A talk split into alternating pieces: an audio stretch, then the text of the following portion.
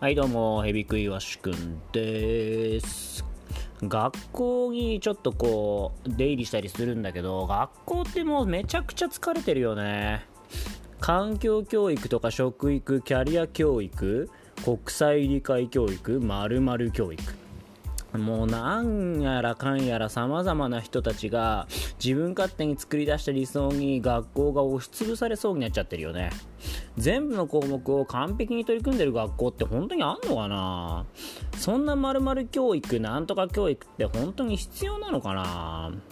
学校の先生ってめちゃくちゃ疲れてるよ。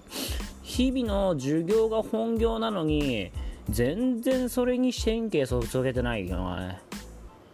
誰が見るのかも分かんない書類作ってたりなんか学校一生懸命掃除してたり部活の指導してたりなんだ問題の対応とかそんなんでもうなんだかかんだかいろんな仕事でもうね困っちゃってるよね。どの学校もやったふり教育まあこんなもんだろう教育になってしまってるわけよ。それって意味あんのかな本当に。学校の先生ってなんかかわいそうだよね。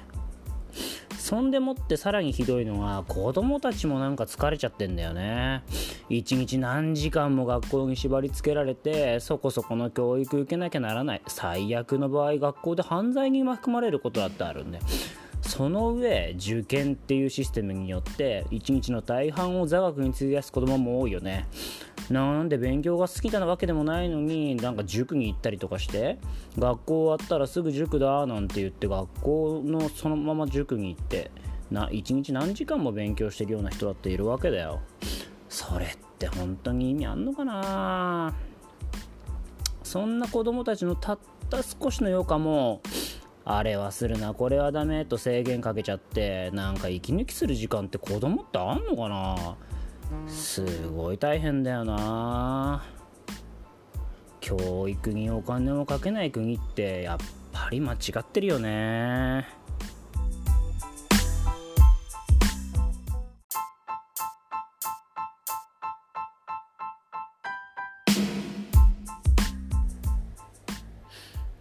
はいどうもヘビクイワシくんです。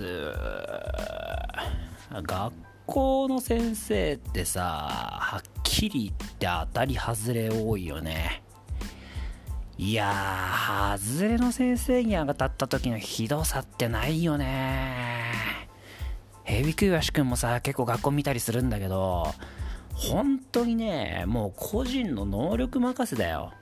当たるか外れるかで大きいよねこれね。外れた先生に当たった時はひどいよ。って言っても何も、えー、その人に力がないとかその人がダメとかそういうことじゃないんだよね。合うか合わないかっていうことなんだよ。まあだから単に力がない先生を批判してるわけでもないしあのダメな教師とかってレッテル貼るつもりはないんだけど合わないやつってのはやっぱりいるんだよね。そういうやつに当たった時にどう対処するかっていうのがまあやっぱり難しいよね。特に大人はなんとかなるよ。まあなんとかやり過ごそうよ1年間なんて思えるけど子供は毎日長時間一緒にいてねえー、ちょっと無理だよみたいなところあるよね。そんな時に大人がどう対応するかっていうのがやっぱり大事なんだよね。一緒になって担任のことを批判しちゃったらやっぱりそれは負けだよ。そうすると担任が悪いことになっちゃって結局子供の成長がただただ妨げられるだけなんだよね。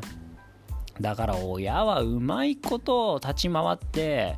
まあそれでもいいんじゃないとかまあそういうこともあるよねとか、まあ、こういう意図があったんじゃないのとかって噛み砕いてあげることがやっぱ大事なんだよね